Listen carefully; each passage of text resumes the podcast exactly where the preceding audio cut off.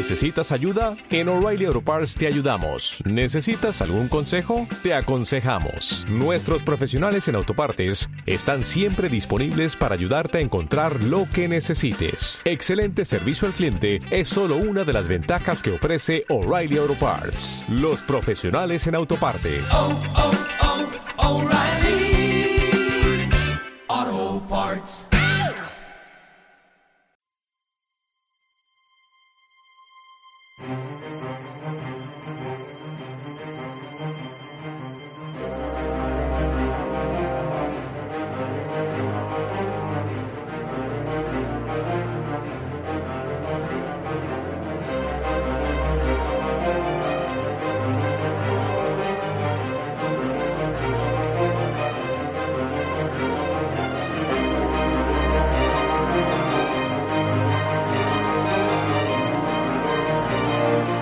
Somos Podcaliptus Bombón, el podcast cultural que haría enternecer a Skynet.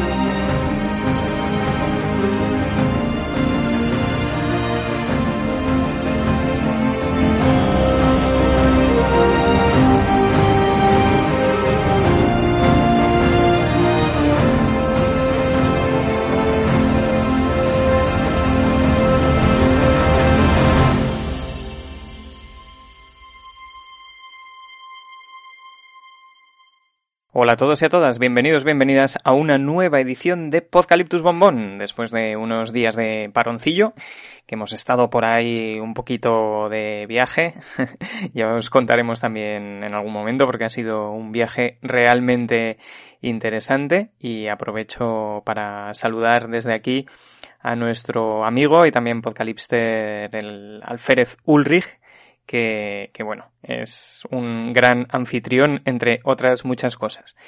Dicho lo cual, vamos a hablar del vegetarianismo. bueno, esto ya sabéis que los vegetarianos, yo soy vegetariano, y como señalan numerosos memes, lo tenemos que decir constantemente, ya sabéis, el famoso meme de una persona haciendo pipí en un urinario público y entra otra persona y hay muchos urinarios vacíos, pero se va al lado del primero y le dice soy vegetariano. bueno, efectivamente algo de esto hay muchas veces, no siempre, ya lo sabéis, cuando el río suena agua lleva. Es verdad que muchas personas son, somos vegetarianos desde una perspectiva ética y por lo tanto eso también tiene una cierta cuestión en numerosas ocasiones proselitista. Así que, bueno, pues esto de, de decirlo es cierto. También es verdad que los vegetarianos, bueno, pues eh, estamos bastante acostumbrados a escuchar chistes del tipo, pero bueno, ¿Qué pasa con las lechugas? ¿No sufren? ¿O qué pasa? Os puedo garantizar que si me hubieran dado 5 euros por cada vez que he oído esto, pues no digo que sería rico, pero, pero bueno, algo de dinerillo más tendría en el, en el banco. Pero bueno, en cualquier caso, de una manera o de otra, hay que tomarse las cosas con humor. Y bueno, ya lo adelantaremos también, o lo voy a adelantar ahora, ciertamente ser vegetariano no te garantiza que seas un capullo. esto, hay vegetarianos capullos, no capullos, esto es totalmente indistinto del vegetarianismo, pero sí que me parece un tema muy interesante, muy chulo, muy necesario también hablar sobre él desde una perspectiva, bueno, pues también objetiva, ¿no? Y bueno, pues ya sabéis que aquí en Podcaliptus nos gusta enmarcar los temas, aunque sea brevemente, pero desde un ramo amplio, por expresarlo de, alguna manera. Pues, social, histórico, filosófico, estos temas que ya sabéis, luego además tienen sus reflejos culturales y en definitiva Podcaliptus desde su comienzo, bueno, pues ha sido en ese sentido muy poliédrico, pues entendemos la cultura en un sentido amplio, también los aspectos sociológicos que derivan en obras culturales. Así que bueno, vegetarianismo lo vamos a abordar así también, ya digo, aunque sea brevemente. En primer lugar, me gustaría mm, insertarlo en el contexto de, de los movimientos sociales, porque este es un tema que me parece, bueno, más allá del particular de hoy, realmente interesante, porque los movimientos sociales, ya sabéis, y esto por ejemplo se estudia también en historia, más allá de su utilidad social o práctica en la construcción, algunos de ellos, de un mundo mejor, no están exentos de la radicalidad, ¿no? Y de hecho, no solamente no están exentos de ella, sino que muchas veces la radicalidad, en algunos momentos, en algunas situaciones, durante tiempos más o menos prolongados, pues acaba dominando, si no esos movimientos sociales, sí que, bueno, es lo más oído de ellos, ¿no? Y el vegetarianismo en ese sentido no está exento. Voy a poner ejemplos. Por ejemplo, eh, y de esto algunos elementos de los cuales yo me considero. Por ejemplo, el anarquismo. El anarquismo yo creo que es una ideología bastante necesaria, tiene consideraciones críticas con elementos bueno, que para mí y para mucha gente son perniciosos de nuestro modelo social y de otros modelos sociales.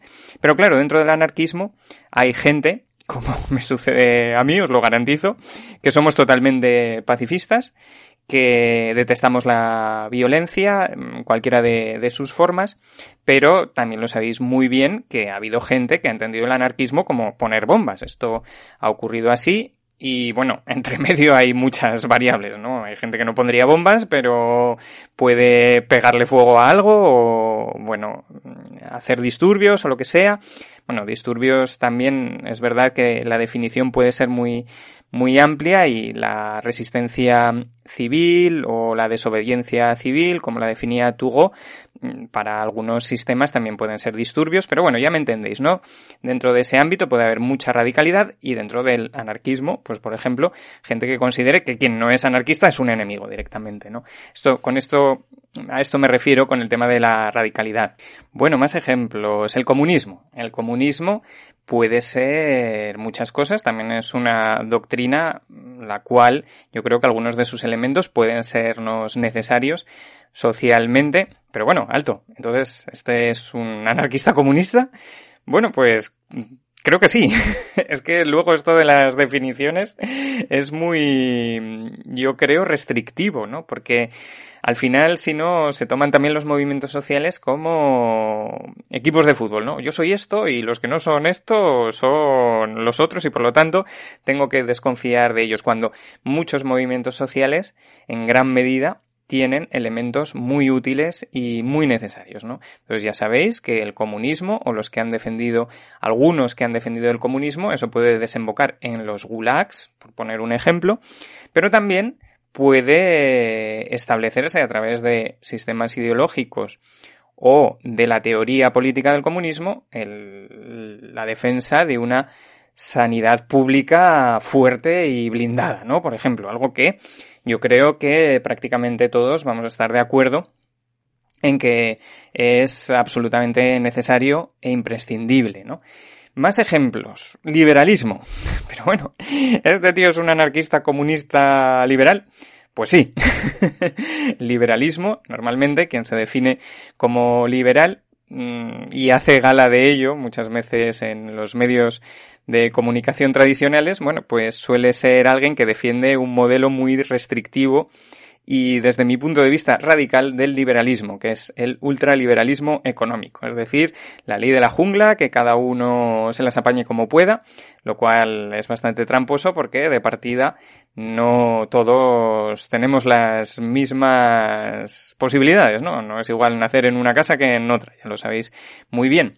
Sin embargo, el liberalismo y esto también puede sorprender a mucha gente, ya hablaremos de ello en otra ocasión, tiene, por ejemplo, muchos puntos en común con el anarquismo, porque en gran medida el liberalismo personal, individual, lo que viene a determinar es, bueno, si yo no perjudico a nadie, si yo no le hago daño a nadie, ¿por qué tiene que estar prohibido algo que yo quiero hacer, ¿no? Es decir, aspirar a la libertad, pero la libertad que ya sabéis también muy bien, en España, por ejemplo, bueno, pues en los últimos tiempos se ha convertido en un concepto bastante arrojadizo, en gran medida, bueno, pues a través de la filosofía ética y demás, bueno, pues ya sabemos que una de sus definiciones, en mi opinión más correcta, es la de que acaba allí donde empieza la del otro. Es decir, vive como quieras, haz lo que quieras, siempre que no perjudiques a otro, ¿no? Esa ley de oro de, de la ética que en gran medida los que se autocalifican como liberales no la siguen. Es decir, no te divorcies, no fumes porros, no sé qué.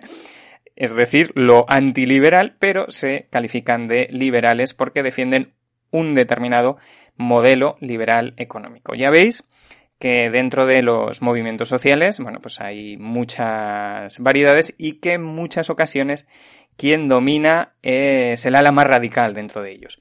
También ocurre en otros que yo considero muy necesarios, como el feminismo, también hay corrientes radicales dentro del feminismo que no asumen ninguna crítica. Decir, bueno, pues mm, igual en esta perspectiva no estoy de acuerdo. Bueno, machirulo, opresor, tal.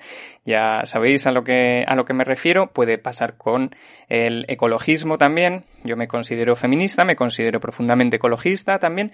Pero también hay ecologistas que defienden una vía violenta que a mí me parece que es algo contraproducente no solamente desde el plano ético, sino también desde el plano práctico. Bueno, pues eh, yo creo que mm, hablar del vegetarianismo también nos da pie a esto que ya veis que es muy muy interesante referido a los movimientos sociales y cómo debemos de, en mi opinión, ser permeables a lo positivo de cada uno de ellos sin caer en, ya sabéis que esto también es un concepto que hemos manejado mucho en Podcaliptus, en el integrismo, ¿no? En el obligar a otro a hacer algo que no quiere. Esto ocurre también, por supuesto, en el vegetarianismo, lo sabéis muy bien. Hay gente, yo he conocido gente que, por ejemplo, considera criminales a los que comen carne, cual, bueno, pues eh, es radical. Eh, para mí, eh, bueno, pues hay gente que considera que yo soy poco vegetariano porque no sigo una dieta vegana estricta, ¿no? Bueno, pues estos son corrientes radicales porque desprecian las posiciones de otros si no concuerdan estrictamente al 100% y sin matices con las suyas. Esto para mí, en mi opinión, es un sinsentido por ejemplo, algunas de las personas más cercanas a mí, que yo más quiero, son personas con profundos valores éticos y la mayoría de, mis personas cercanas pues no son vegetarianas y no son ni mucho menos criminales, no ya ya ves a lo que a lo que me refiero. En definitiva, a la catalogación del diferente como ausente de ética es algo también que es intrínseco a los movimientos sociales y que lleva también a una polarización que aleja del acuerdo necesario entre eh, muchas posturas diferentes que tenemos los seres humanos y que tenemos que tender a acercar para la construcción de ese modelo social más justo contando con, bueno, pues las virtudes de, de todos estos movimientos. También el del vegetarianismo. Bueno, y ya centrándonos en el tema concreto de hoy, vamos también a pasar a un punto referido a elementos prácticos, ¿no? De salud, por poner un ejemplo. Entonces, yo he querido plantear la pregunta siguiente. ¿Es sano ser vegetariano? Bueno, pues como tantas otras cosas, depende. Yo, por ejemplo, he leído en alguna ocasión libros de, bueno, un nutricionista español que fue muy importante, que fue Grande Cobian, una persona muy respetada dentro de este ámbito. Por ejemplo, bueno, pues algunos de sus primeros trabajos estaban referidos a las carencias alimenticias derivadas de la guerra civil y la posguerra. Es que fue un conflicto que trajo mucha miseria, mucho hambre y bueno pues él bueno pues pudo estudiar bueno pues los efectos que por desgracia se produjeron al respecto bueno, pues problemas de, de, nutrición muy importantes, muchos de ellos referidos, por ejemplo, a los niños cuando, bueno, pues el crecimiento, en el crecimiento la nutrición es extraordinariamente importante como, como ya sabéis.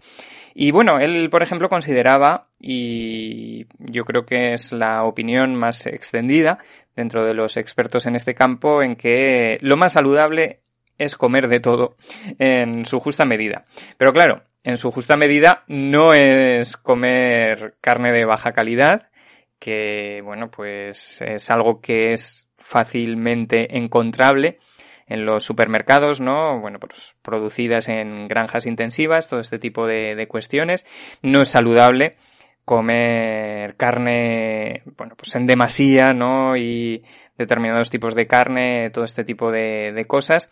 Esto además ha tenido efectos políticos, este tipo de producciones cárnicas, muchas veces con acuerdos un tanto turbios e incluso, bueno, ha habido acusaciones de corrupción, de cárnicas que, bueno, pues en muchos países se han, han salvado la legislación vigente, bueno, pues a través de determinados acercamientos a, a políticos, ¿no? En Aragón, por ejemplo, bueno, es la comunidad en España, creo recordar que mm, tiene más granjas de, de, este tipo, las granjas intensivas, que para mí, bueno, pues producen carne que a veces ese nombre les, les viene grande, ¿no? Y bueno, ah, hubo cierta polémica, ya lo sabéis muy bien también, con las palabras del ministro Garzón, que apelaba al hecho de que, bueno, pues tal vez sería bueno, y yo estoy bastante de acuerdo con él, en el hecho de comer menos carne, es beneficioso en, en muchos ámbitos y uno de los que enseguida saltó fue, por ejemplo, el presidente de la comunidad autónoma de Aragón, que dijo, bueno, claro, es que no todo el mundo puede comer el solomillo, ¿no? De, no, recuerdo exactamente qué tipo dijo, pero como que vino a decir de, de estas vacas excelentes, ¿no?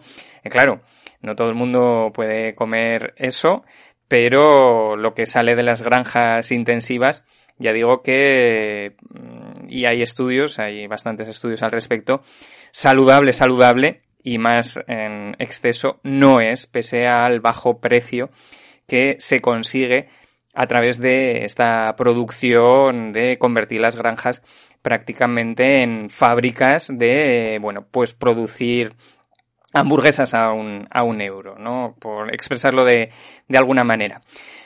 Y bueno, en lo referido estrictamente a la dieta vegetariana, puede ser saludable, pese a no ser lo más recomendable a priori desde un aspecto nutricional, como señalaba con Grande Cobian, un gran experto en, este ámbito, como os digo, un, científico importante.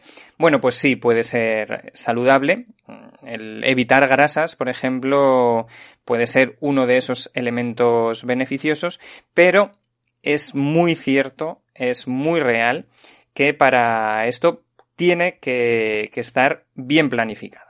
De hecho, también mm, se puede tener un exceso con una dieta vegetariana de grasas que no son cárnicas, pero que tampoco son saludables, ¿no? Uno se puede hinchar a tartas, a quesos, todo este tipo de cosas.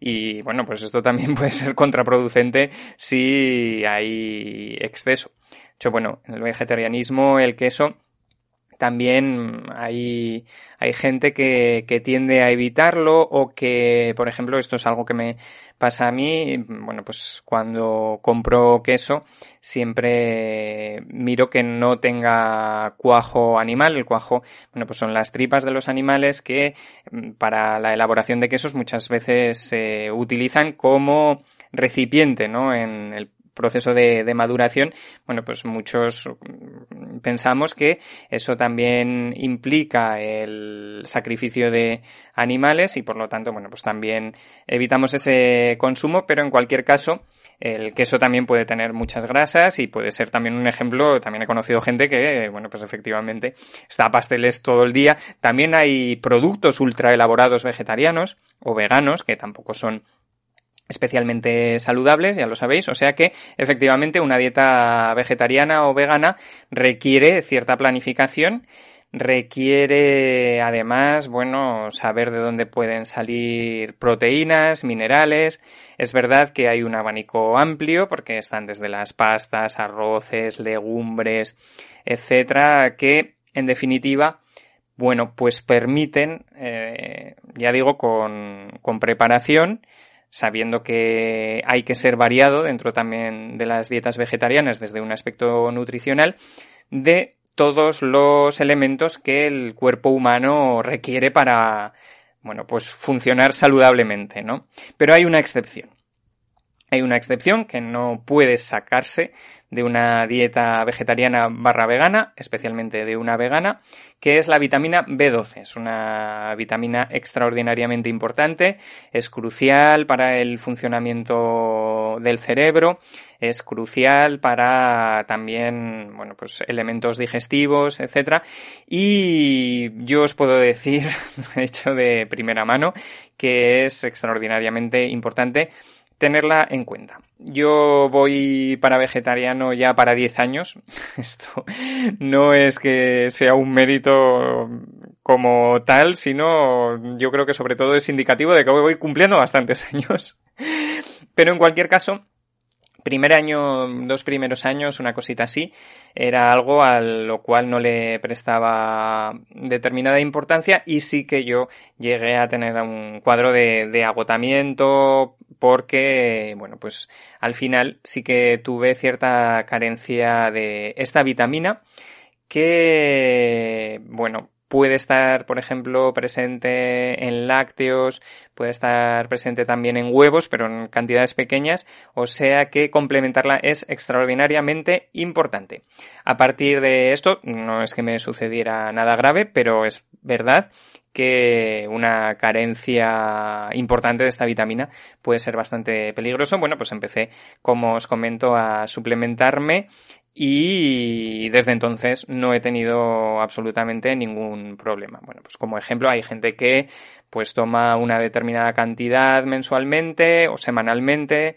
Lo más habitual suele ser semanalmente o diariamente, que es lo que me sucede a mí, lo que yo hago, que, bueno, pues tomo una pastilla al día de, de B12 y para que os hagáis, bueno, pues una idea, pues esto me supone un gasto aproximadamente de entre 12, 15 euros al mes, una cosa así, que, bueno, no es mucho, también es cierto que, bueno, pues es un dinero que hay que pagar si se quiere, bueno, pues estar bien, estar sano con, con este tipo de, de dietas. A partir de ahí, se puede ser saludable, puedes estar bien, puedes estar en forma.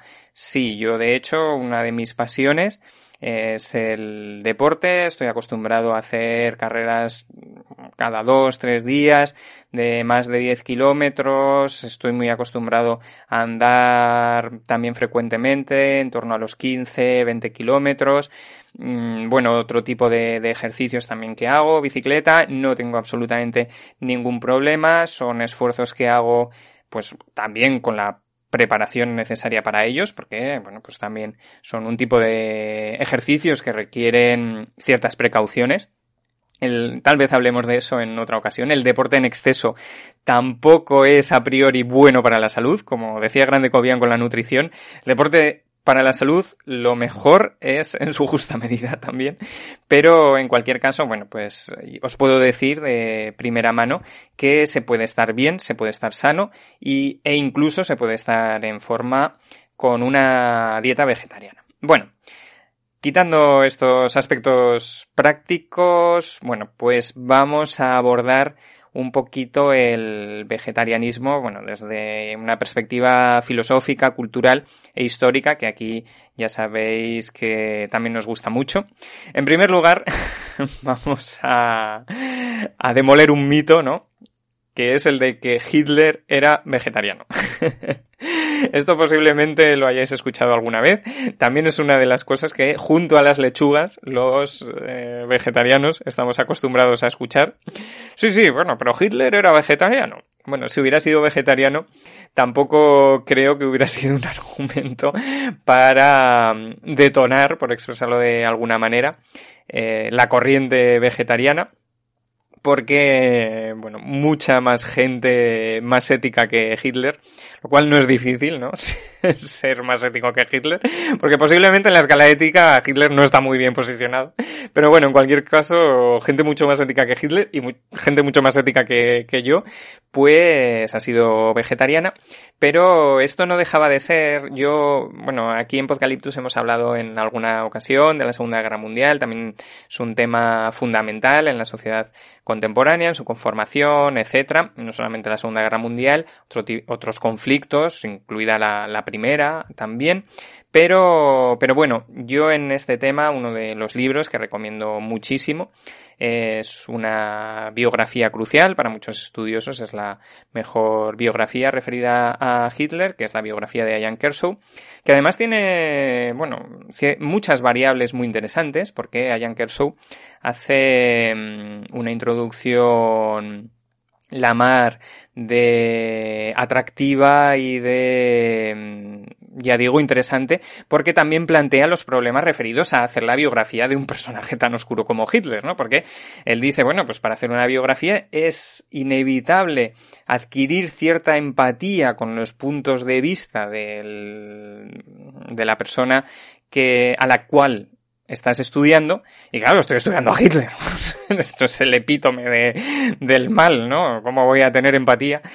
Pero bueno, eh, esta, estas dificultades psicológicas a la hora de abordar trabajos de este tipo, bueno, también son, son muy interesantes, pero en cualquier caso, eh, es una, ya digo, una de las mejores, si no la mejor. Esto de, de lo mejor es siempre complicado establecerlo, pero muy respetada, muy documentada, muy, muy interesante. Y por supuesto, y como no puede ser de otra manera sin obviar los aspectos más oscuros de, este personaje, ¿no? Pero en cualquier caso, una de las cosas que nos cuenta Kershaw en, en, la biografía de, de, este tirano, de este asesino, es que mm, le gustaban mucho los pasteles de carne, por ejemplo.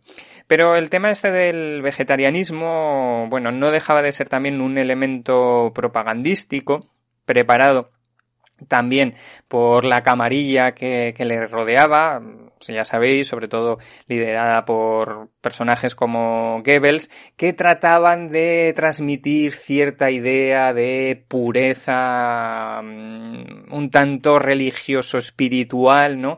En definitiva, Hitler se presentaba como una especie de mesías, ¿no? Del pueblo alemán, de la raza, concepto también extraordinariamente equivocado en el plano político utilizado por esta gente que, bueno, no solamente político, sino también biológico, pero efectivamente porque raza, ya lo sabéis, que lo hemos comentado muchas veces en Podcaliptus, referida al ser humano, biológicamente, solamente hay una raza que es la humana, dentro de la cual hay diferentes etnias que en tienen sus elementos distintivos en cuestiones culturales.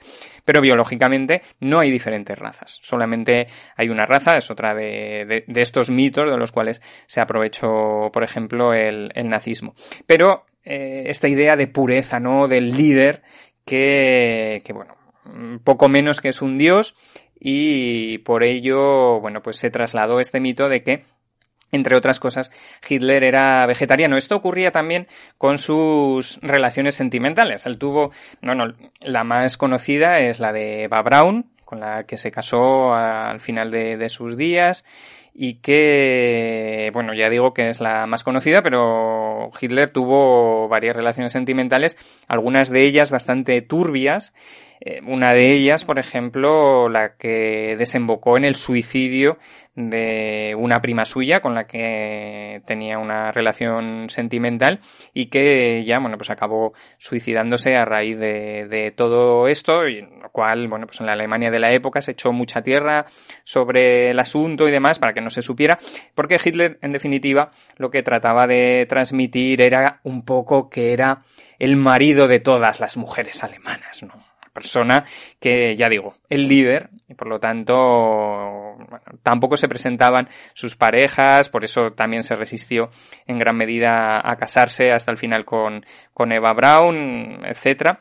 Y bueno, pues eh, dentro de toda esta parafernalia ideológica del nazismo, pues también estaba el tema de, del vegetarianismo.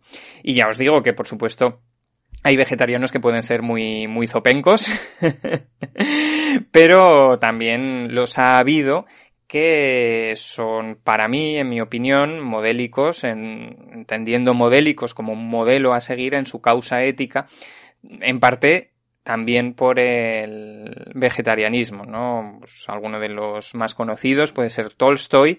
Mm, le dedicamos un programa referido a su obra El camino de la vida, que, bueno, yo creo que es un texto muy a tener en cuenta, ¿no? En el cual se nos enseña la necesidad de respetar todo lo vivo e incluso todo lo existente, ¿no? Tolstoy, una persona en ese sentido, bueno, pues muy espiritual para mí desde el plano positivo. Ya sabéis, otra persona muy querida por aquí en Podcaliptus fue Kafka, el cual también bueno, pues a partir de determinado momento en su vida, pues también se convirtió al vegetarianismo, otros autores también muy, muy queridos por mi parte, como Thoreau, como Walt Whitman, vieron el vegetarianismo con muy buenos ojos, en, en, el sentido de, de, bueno, pues ser un elemento ético que puede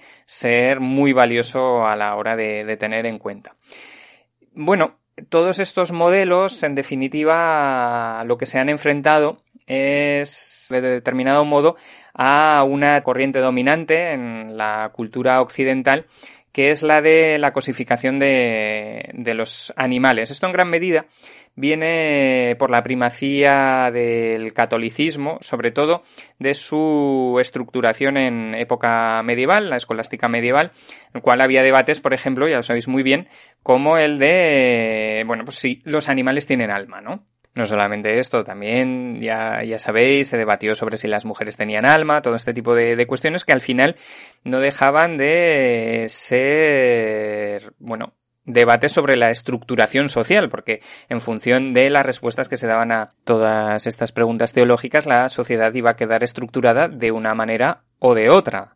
Por lo tanto, bueno, pues discusiones bizantinas, ¿no? Que se llaman en ocasiones, ¿no? Esto de debatir sobre naturalezas espirituales, todo este tipo de cosas, hay horas y horas, pero que por supuesto, tenían reflejo social. Es verdad que, como en casi todos los ámbitos, tenemos que tener muy en cuenta lo que algunos autores llaman zonas grises, ¿no? Esto de los buenos y de los malos queda muy bien para las películas, o, o no queda muy bien, pero bueno, suele ser habitual de determinadas películas pero hay muchos matices, hay muchas excepciones. Hubo mucha gente dentro del catolicismo también que defendía otras posturas en este y en otros temas.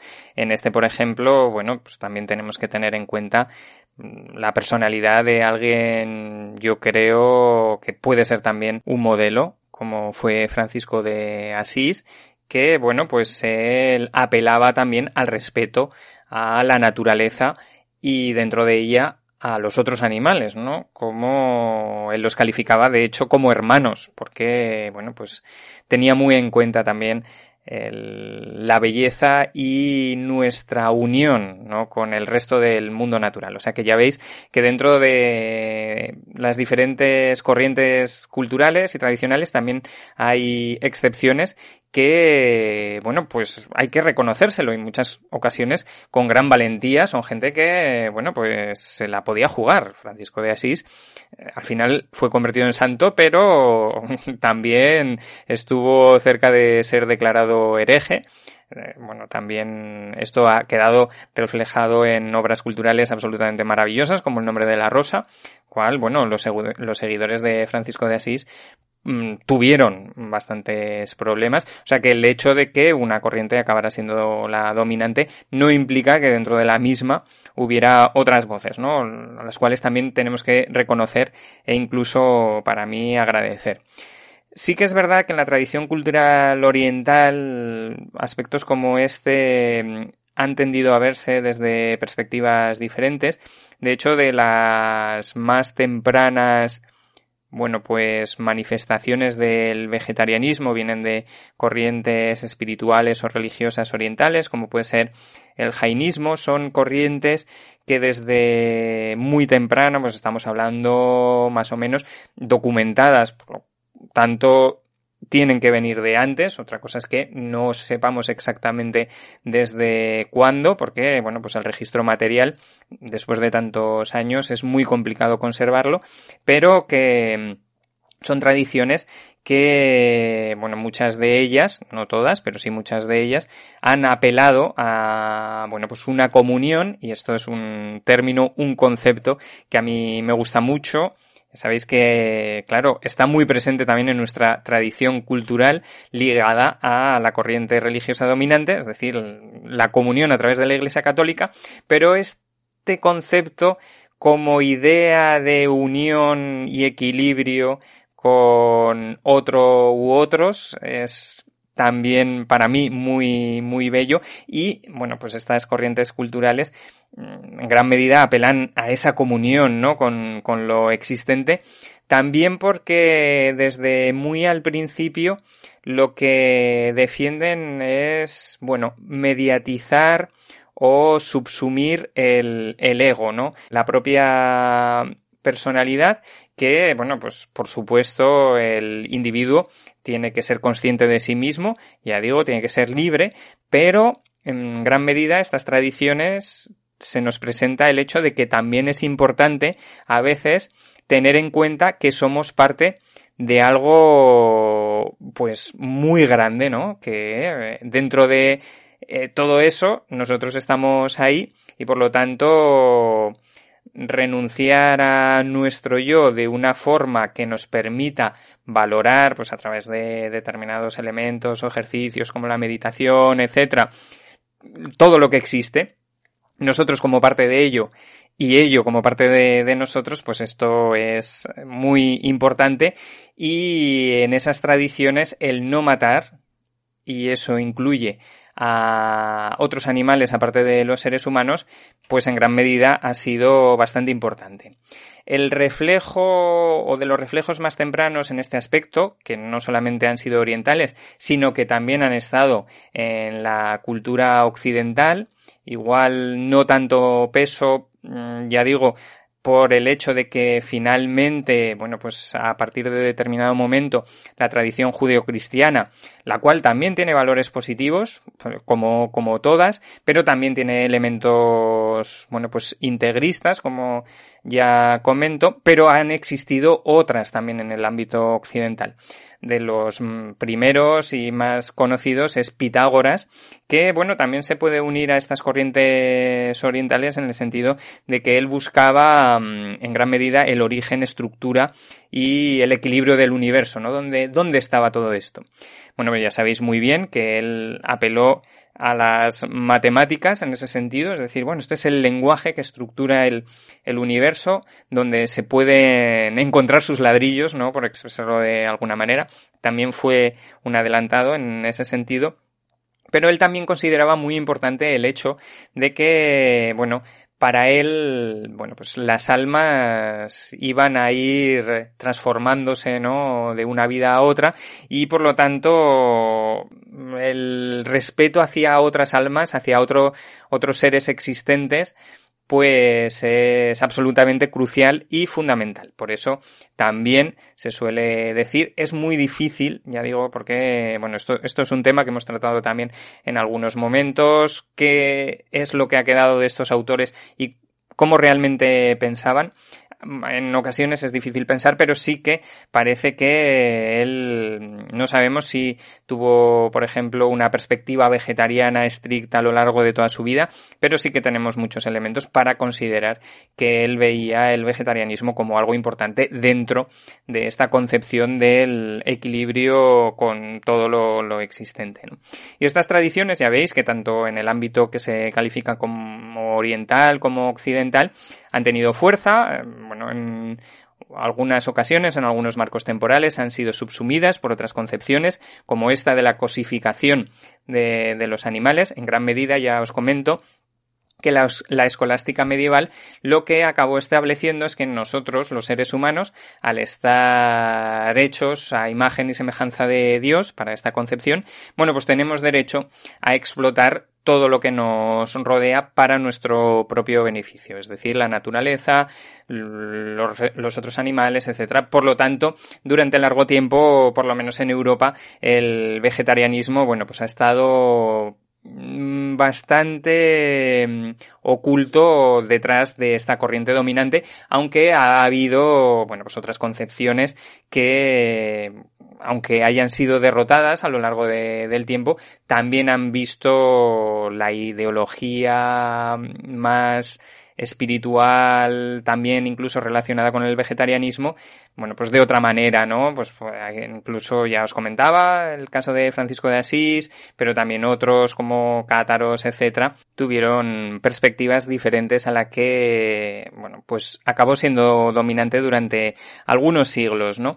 Pero bueno, en cualquier caso, tanto en ámbitos culturales diferentes al nuestro como al nuestro, bueno, pues han sido perspectivas que, que, han tenido mayor o menor importancia. Este tema de la renuncia más o menos intensa al ego, por ejemplo, también ha sido importante en aspectos como el budismo. Y bueno, pues al final han enraizado también con concepciones modernas, por expresarlo de alguna manera, o contemporáneas, como pueden ser la ética contemporánea o la ecología, ¿no? Sabéis que sobre todo a partir de los años 60 del siglo XX se empieza a ser consciente de una forma mm, extendida culturalmente, aunque ya había habido voces anteriores, pero a partir de ese momento es importante a través de libros, por ejemplo, como La Primavera Silenciosa, del hecho de que nuestro modelo económico basado en la explotación cortoplacista de recursos es muy peligroso. Esto pues ya digo, unido a una perspectiva ética, la cual dentro de la filosofía ya sabéis que es muy importante porque la ética en definitiva trata de establecer cuál es el modelo de comportamiento y expresar y expresándolo también de una forma nutricionista, ¿no? más saludable, por decirlo de, de, alguna manera. Es decir, ¿qué es lo que más nos beneficia a nivel individual y como sociedad en nuestro comportamiento? En definitiva, esto es la ética y dentro de la ética, muchos autores con los cuales yo estoy bastante de acuerdo, es absolutamente crucial la empatía, ¿no? El ponerse en el lugar del otro, que en la filosofía contemporánea, aunque ya veis que desde hace mucho, mucho tiempo, bueno, pues muchas corrientes entienden que este ponerse en el lugar del otro no solamente implica a los seres humanos, sino a otros animales, ¿no? Que se puede entender, de hecho, perfectamente el otro como el sintiente, el que es capaz de sentir y por lo tanto los valores éticos tienen que ser aplicados también en ese sentido a todos los seres sintientes, ¿no? Y bueno, en este mm, sentido, valga la redundancia, yo os voy a recomendar un libro que es mm, para mí muy muy bueno de un filósofo mm, estupendo que es Jesús Mosterín, que se titula El triunfo de la compasión. En este libro vais a poder encontrar las referencias a los estudios también científicos rigurosos de cómo los animales pueden experimentar el dolor y sufren, no solamente, además, claro, contra más cercanos biológicamente son a nosotros, pues más se parecen también en sus formas de experimentar el dolor, hasta el mayor grado de parentesco, que es el de los mamíferos, dentro de él los primates, etcétera. Bueno, pues tienen una forma de sentir el dolor tan parecida a nosotros que no solamente es el dolor físico el que experimentan, sino también el psicológico, ¿no? La carencia de eh, libertad, la privación de seres cercanos, de seres queridos. Esto es algo que no solamente nos afecta a nosotros, sino que también afecta a otros animales. Bueno, pues esto está muy bien presentado, muy documentado, de forma extraordinariamente rigurosa, ya os digo, en este libro de Jesús Mosterín, que si os interesa el tema, para mí es absolutamente imprescindible. También aborda en uno o dos capítulos precisamente un elemento que yo me resisto a considerarlo como intrínseco a la cultura española, que es el elemento de la tauromaquia. Porque, de hecho, también lo sabéis muy bien, para la mayoría de españoles, bueno, no solamente no nos interesan los toros, sino que yo creo que ya hay estudios que apuntan al respecto.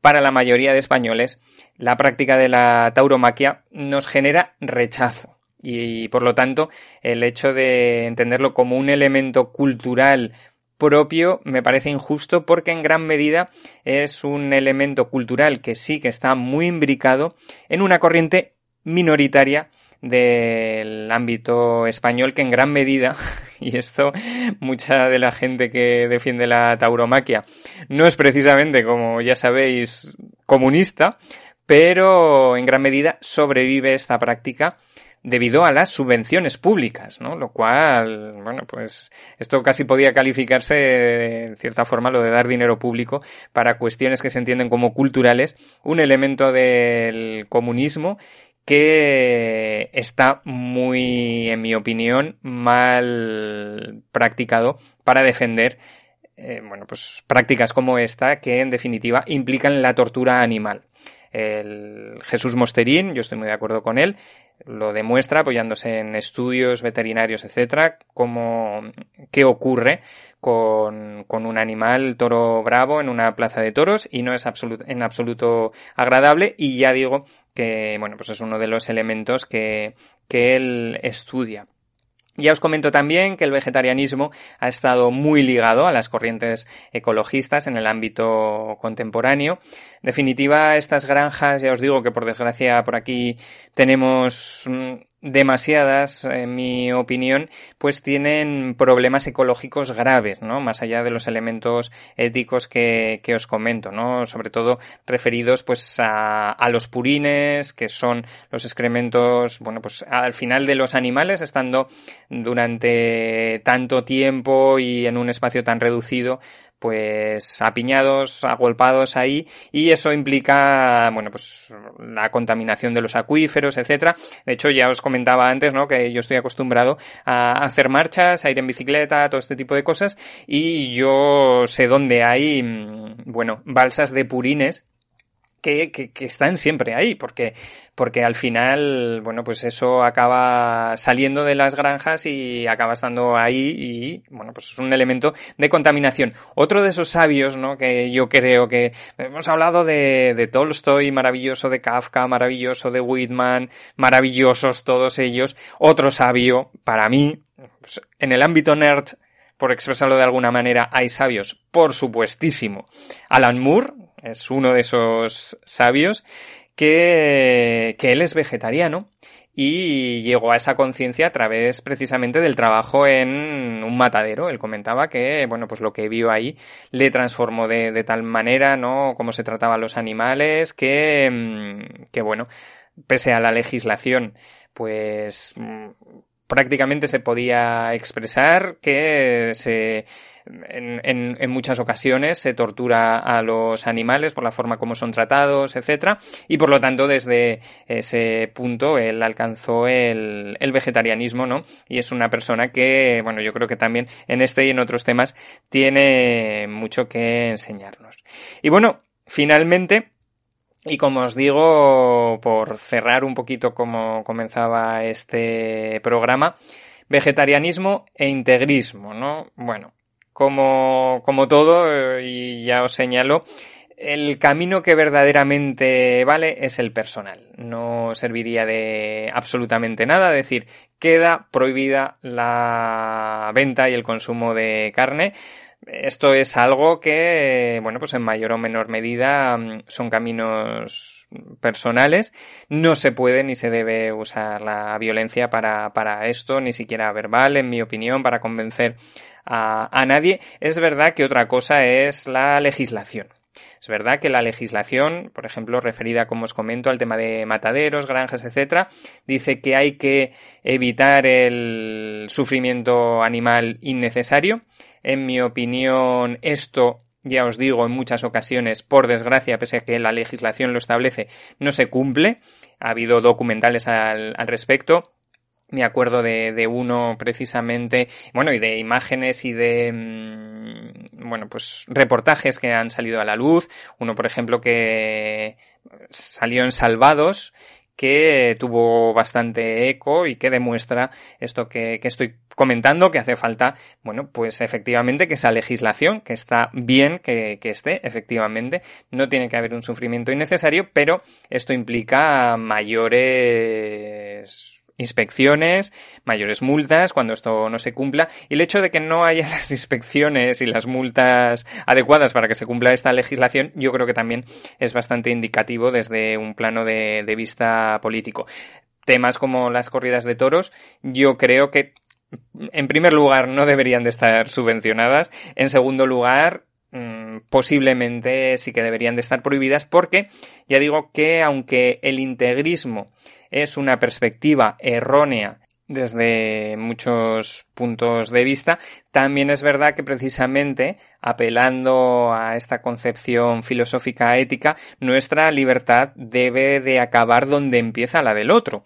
Y como señalaba, el otro puede ser perfectamente entendido como un ser que siente, ¿no? Y por lo tanto, un toro no puede dar su consentimiento para estar en una plaza de toros en la cual va a experimentar dolor y va a experimentar sufrimiento como queda demostrado en trabajos como el de Jesús Mosterín. Por lo tanto, ya digo, yo entiendo perfectamente que desde un punto de vista nutricional e incluso práctico, la necesidad de alimentación humana puede eh, ser acorde con el consumo de carne. Yo sí que es verdad que pienso que mm, en un futuro no será esto necesario. Es decir, cuando se pueda elaborar un chuletón de una forma artificial. Hay mucha gente que se echa las manos a la cabeza con esto. Yo lo puedo entender perfectamente. Yo de hecho no soy un vegetariano al cual no le gustaba antes de serlo el sabor de, la carne, ¿no? Yo, por ejemplo, me gustaba mucho la, la carne, determinadas carnes, todo este tipo de, de, cosas. Y yo, por ejemplo, si a mí me pusieran un chuletón que científicamente me demostraran que no solamente no es malo para la salud, desde una perspectiva, me refiero, elaborado artificialmente, de forma sintética, por expresarlo de alguna manera, sino que incluso se consiguiera que tuviera las mismas propiedades nutricionales que, bueno, pues la carne verdadera, pues expresarlo de alguna manera, pues a través de, por ejemplo, células madre, todo este tipo de cuestiones, y yo no notara ninguna diferencia de sabor, pues yo estaría encantado, ¿no? Ya digo que hay muchas posiciones con respecto a esto. Diría, bueno, esto es un producto saludable, es un producto que me resulta disfrutable y es un producto que, sobre todo, que es claro, yo he renunciado al consumo de carne no desde una perspectiva egoísta, por expresarlo de alguna manera, porque a mí me gustaba el consumo de carne. Pero claro, y encima este producto me hace disfrutar, ¿no? De un determinado sabor, de una determinada sensación, todo este tipo de cosas. Bueno, pues no tengo absolutamente ningún problema. Yo creo que, que el futuro podría ir por ahí. Ya digo que también es un debate que en parte, y no solamente, pero sí que en parte, debido, como pasa con el tema de las farmacéuticas, algunas de ellas, en algunos momentos, pero bastante relevantes, con el tema de cómo venden sus productos, ¿no? Pues también el tema de la industria cárnica, ¿no? De, pero claro, ¿cómo vamos a comer cosas artificiales, todo este tipo? Lo bueno es esto, ¿no? Lo bueno es la hamburguesa de un euro del supermercado. Bueno, pues esa hamburguesa que en definitiva es lo que nos queda a mucha gente o le queda a mucha gente en un mundo superpoblado y con escasez de recursos, todo este tipo de cosas, no es saludable y desde mi perspectiva no es, no es ético en su modelo, ¿no? Ya digo que hay muchísima gente que consumirá ese tipo de productos, que puede ser mm, maravillosa, puede ser preciosa. Yo me estoy refiriendo al modelo social. Modelo social que también desde una perspectiva ética yo creo que implica que tenemos que renunciar a este tipo de cosas. Y no hace falta ser vegetariano para ello. Yo creo que mm, comer menos carne y sobre todo este tipo de subproductos derivados de lugares en los cuales hay mucho sufrimiento, pues ya es hacer mucho y no hace falta ser vegetariano para, para eso, eh, tanto éticamente como en salud y como ya habéis visto ecológicamente. Y bueno, pues para acabar, pues voy a dejar dos frases referidas a todo esto de lo que hemos estado hablando, que me parece que son bastante representativas de dos sabios. Uno es una piedra, Einstein, bueno, perdonad el chiste, pero ya cada vez que, oigo a Einstein, una persona también absolutamente relevante en tantísimos campos, ¿no? Otro de esos sabios, pero claro, me acuerdo, la, la transliteración al castellano de su apellido es una piedra, Einstein. Pero bueno, este, este hombre, ya lo sabéis, uno de los grandes sabios de la humanidad, por ejemplo, nos comentó, nada beneficiará tanto la salud humana e incrementará las posibilidades de supervivencia de la vida sobre la Tierra como la evolución hacia una dieta vegetariana. Y Max Brod, ya sabéis, grandísimo amigo de Kafka, nos contaba una anécdota sobre él como Kafka, pues, enfrente de un acuario con, con peces, dijo lo siguiente. Ahora puedo mirarlos en paz, ya no me los como. Bueno, amigos y amigas, sed felices, no hagáis daño a nadie y nos escuchamos prontito. Chao, chao, hasta pronto.